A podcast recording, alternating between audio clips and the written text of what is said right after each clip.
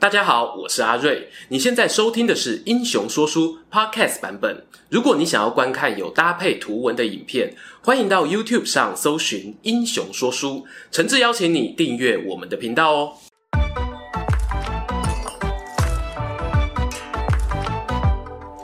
滚滚长江东逝水，《三国演义》重开机。英雄说书的观众朋友，你们好，我是说书人阿瑞。上一回啊，我们说到曹操御驾亲征南阳城，和黑暗军师贾诩来了一场心机鬼的顶尖对决。不料哦，一击还有一击深啊，强盗遇上贼爷爷。曹操呢，在攻城时不幸中伏，损伤惨重。只得暂时呢往许都方向撤退，重整旗鼓。然而就在大军折返来到安众县不远处时，南阳张绣的盟友刘表，却想坐收渔翁之利，率领人马前来夹击。面对以一敌二的劣势啊，曹操可有机会渡过难关。话说那一天，曹军离南阳越来越远，索性放慢速度，缓缓前行。过了襄城，来到玉水河畔，人在中军的曹操忽然勒马停步，左右好奇询问啊：“曹公啊，有什么吩咐啊？”曹操呢，眼角闪烁着泪光，哽咽道：“去年啊，我在此地与典韦、曹昂分别，如今他们不知身在何方。”于是呢，他传令三军就地扎营，备妥餐酒，祭奠英灵，一个提早做对你的概念。特别的是呢，曹操亲自拈香担任主祭，第一个祭拜的呢是大将典韦，之后才是长子曹昂与侄儿曹安民，连同当日战死的士兵也都一并悼念。在这肃穆哀戚的仪式结束后呢，一名许都来的使者走进大营，禀告丞相啊，荀彧大人捎来口信。荆州牧刘表已经出兵安众，计划拦截丞相退路。两旁的将官听了都是一惊，盘算哦是否要绕道而行。曹操呢只是微微一笑：“我军这几日放慢脚步啊，敌军追来是必然之理。回信给文若致谢，告诉他我自有打算，无需担忧。”使者前脚刚走。曹操呢，便打起精神，催动部队演习旗鼓，启动急行军模式，日夜赶路。当晚哦，就抵达了安众县交界处。斥候回报呢，刘表已经守住了前方险要据点。张绣的追兵呢，则预计隔日清晨赶来会合。曹操啊，对手下官兵精神喊话：“大伙撑着点啊，再过半天，明天打胜仗后，就可以休息放荣誉假了。”他下令左右两翼部队呢，散入道路两旁待命，自己与中军亲卫队高举旗号，大摇大摆地走在路中间。这时呢，东方天空已经渐渐泛起杜白。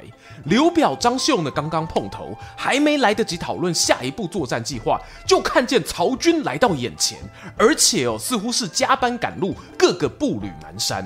面对这大好良机呢，刘张二人啊，当然不愿错过，立刻带头冲杀过去。曹操亲自坐镇中军啊，眼看敌人上钩，不慌不忙的下令，沿着原路后撤，且战且走哦，一直把敌人引入口袋陷阱。砰砰两声，道路两侧炮声齐响，等候多时的左右伏兵进出啊！这一回呢，是曹操占了上风，顺利杀退对面的联合军，又往许都更近了一步。张绣、刘表的偷袭行动失败后啊，各自收拢残兵败将，重新讨论作战计划。与此同时呢，他们斥候哦也发现了曹军出现异样举动。对方呢，经过安众县后呢，没有稍作停留休息，反而哦加速移动，似乎呢许都那头发生了什么紧急事故。面对这个状况，张绣呢燃起了想要赌一把的念头。盟友刘表呢也敲边鼓助威，说什么这是大好良机啊，一战成名就在今朝。整个联合军大本营呢充满了正向积极的气氛，独独一个人呢跳出来反对。没错，你各位猜对了，那人就是张绣的军师贾诩。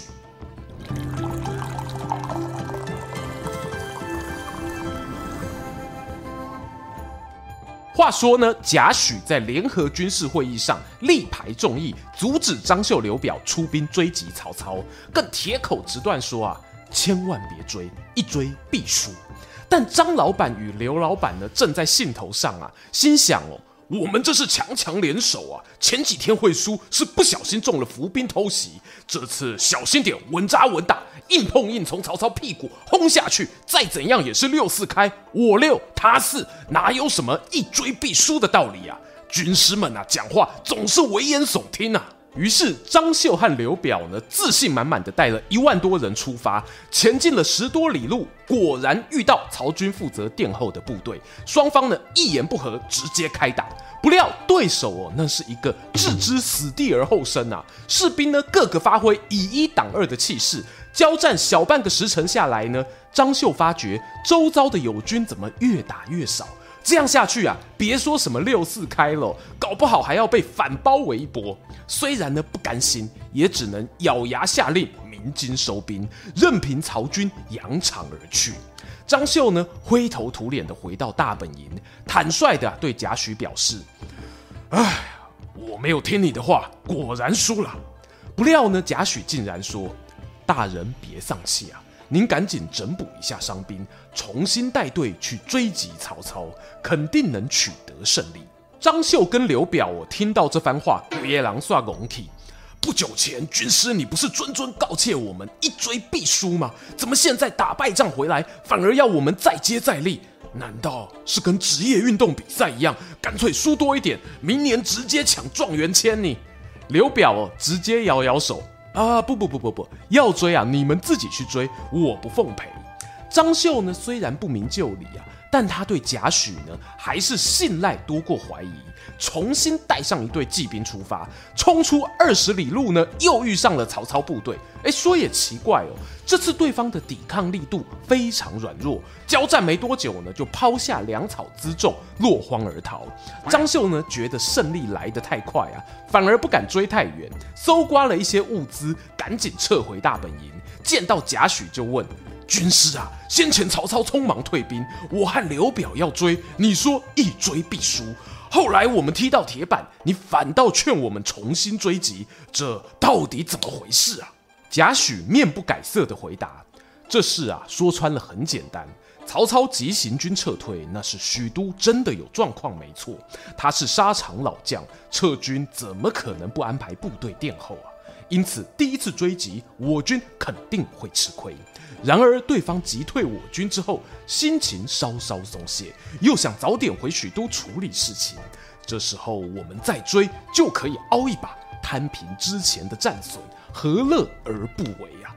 听完贾诩的分析啊，张绣与刘表这才明白，原来这就是凡人与军师的差距啊。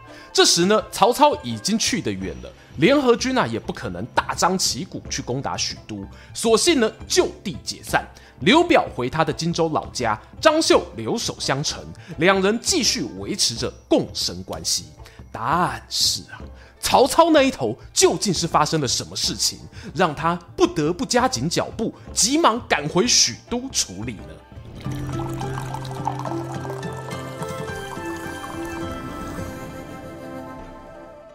把镜头转回曹操这边，他在安众县边境啊设下伏兵，击破张绣与刘表联合军后，原本呢照计划要让士兵们休息几天再继续行程，殊不知啊命令还没发布下去呢，竟然哦许都的使者又来了。曹操心想，哎，他不是前脚刚走吗？而原来哦这是第二个摸港狼啊。荀彧有后来加码写了封限时挂号。报告紧急军情，他发现呢，河北袁绍那边的兵力部署有不寻常动静哦，很可能呢是想要觊觎兖州领土。曹操看完这封信呢，心里蒙上一层阴影。对比于张绣和刘表的联合军，袁绍那边啊兵多将广，又有冀州的生产力作为后盾，万一真的要跟自己开打，恐怕呢是一场没有把握的硬仗。他想到这里呢，不由得归心似箭，只盼呢早一天是一天，赶快回许都做安排。就是因为这个关键的转折，才给了张绣他们追击的可乘之机啊。幸好啊，张绣呢先吞了两场败仗，余悸犹存之下呢，不敢全力追击，曹操呢才终于顺利反抵丞相府。一边派人找来荀彧、郭嘉，要商量如何应对袁绍；另一边呢，则从朝廷哦发出公文，册封江东小霸王孙策为讨逆将军。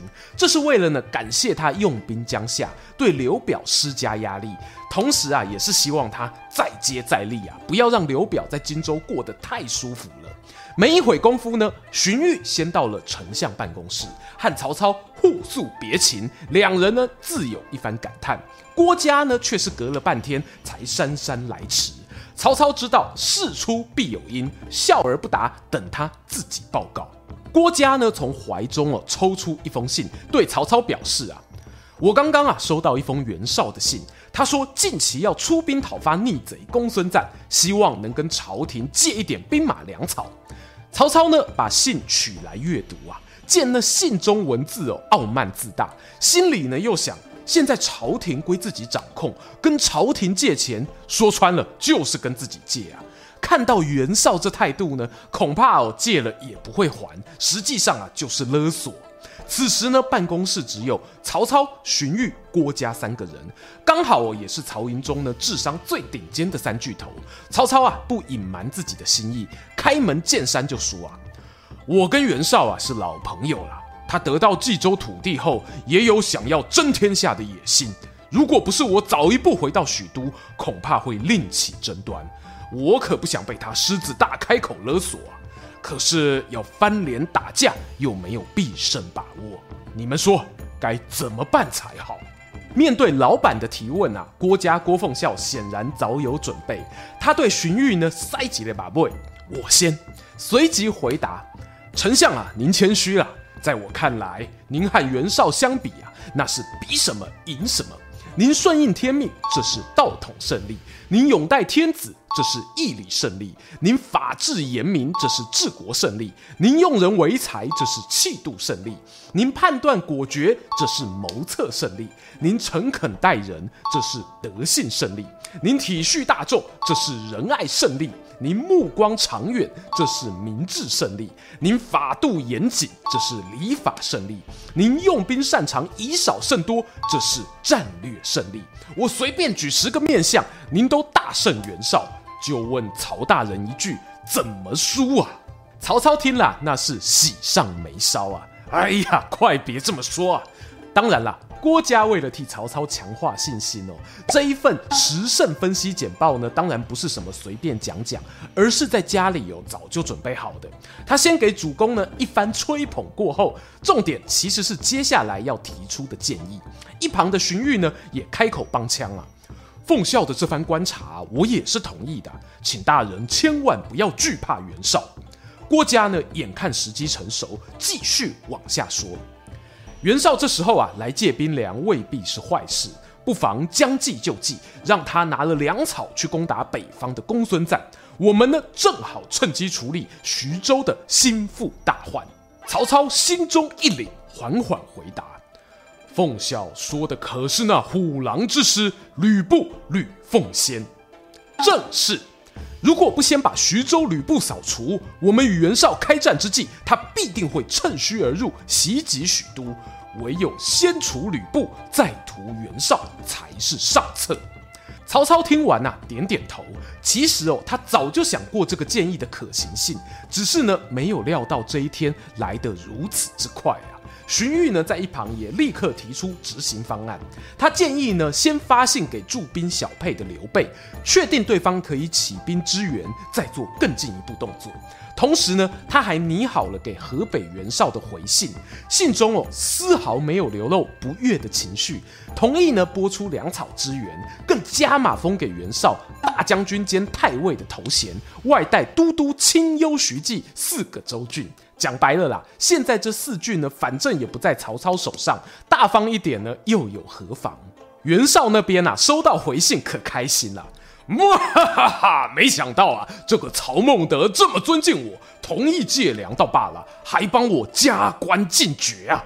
于是呢，满心欢喜的袁绍搁置了南下许都的计划，回过头来呢，专心对付公孙瓒占领的幽州地区。就这样啊，曹操采用荀彧与郭嘉的谏言，以粮草和官位换来袁绍的松懈，准备哦要与坐拥徐州的吕布展开正面冲突。究竟他有没有办法在时间的压力之下取得徐州统治，解决对战袁绍的后顾之忧？人称天下无双的吕布，难道会坐以待毙吗？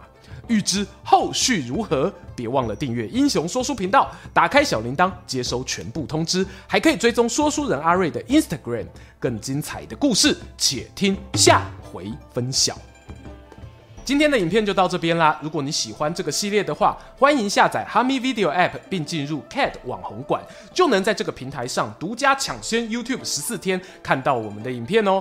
最后哦，如果想给我们更多鼓励，除了按赞、订阅、加分享，也能用每个月一杯咖啡的钱赞助我们的内容创作。这里是英雄说书，我们下次再见，拜拜。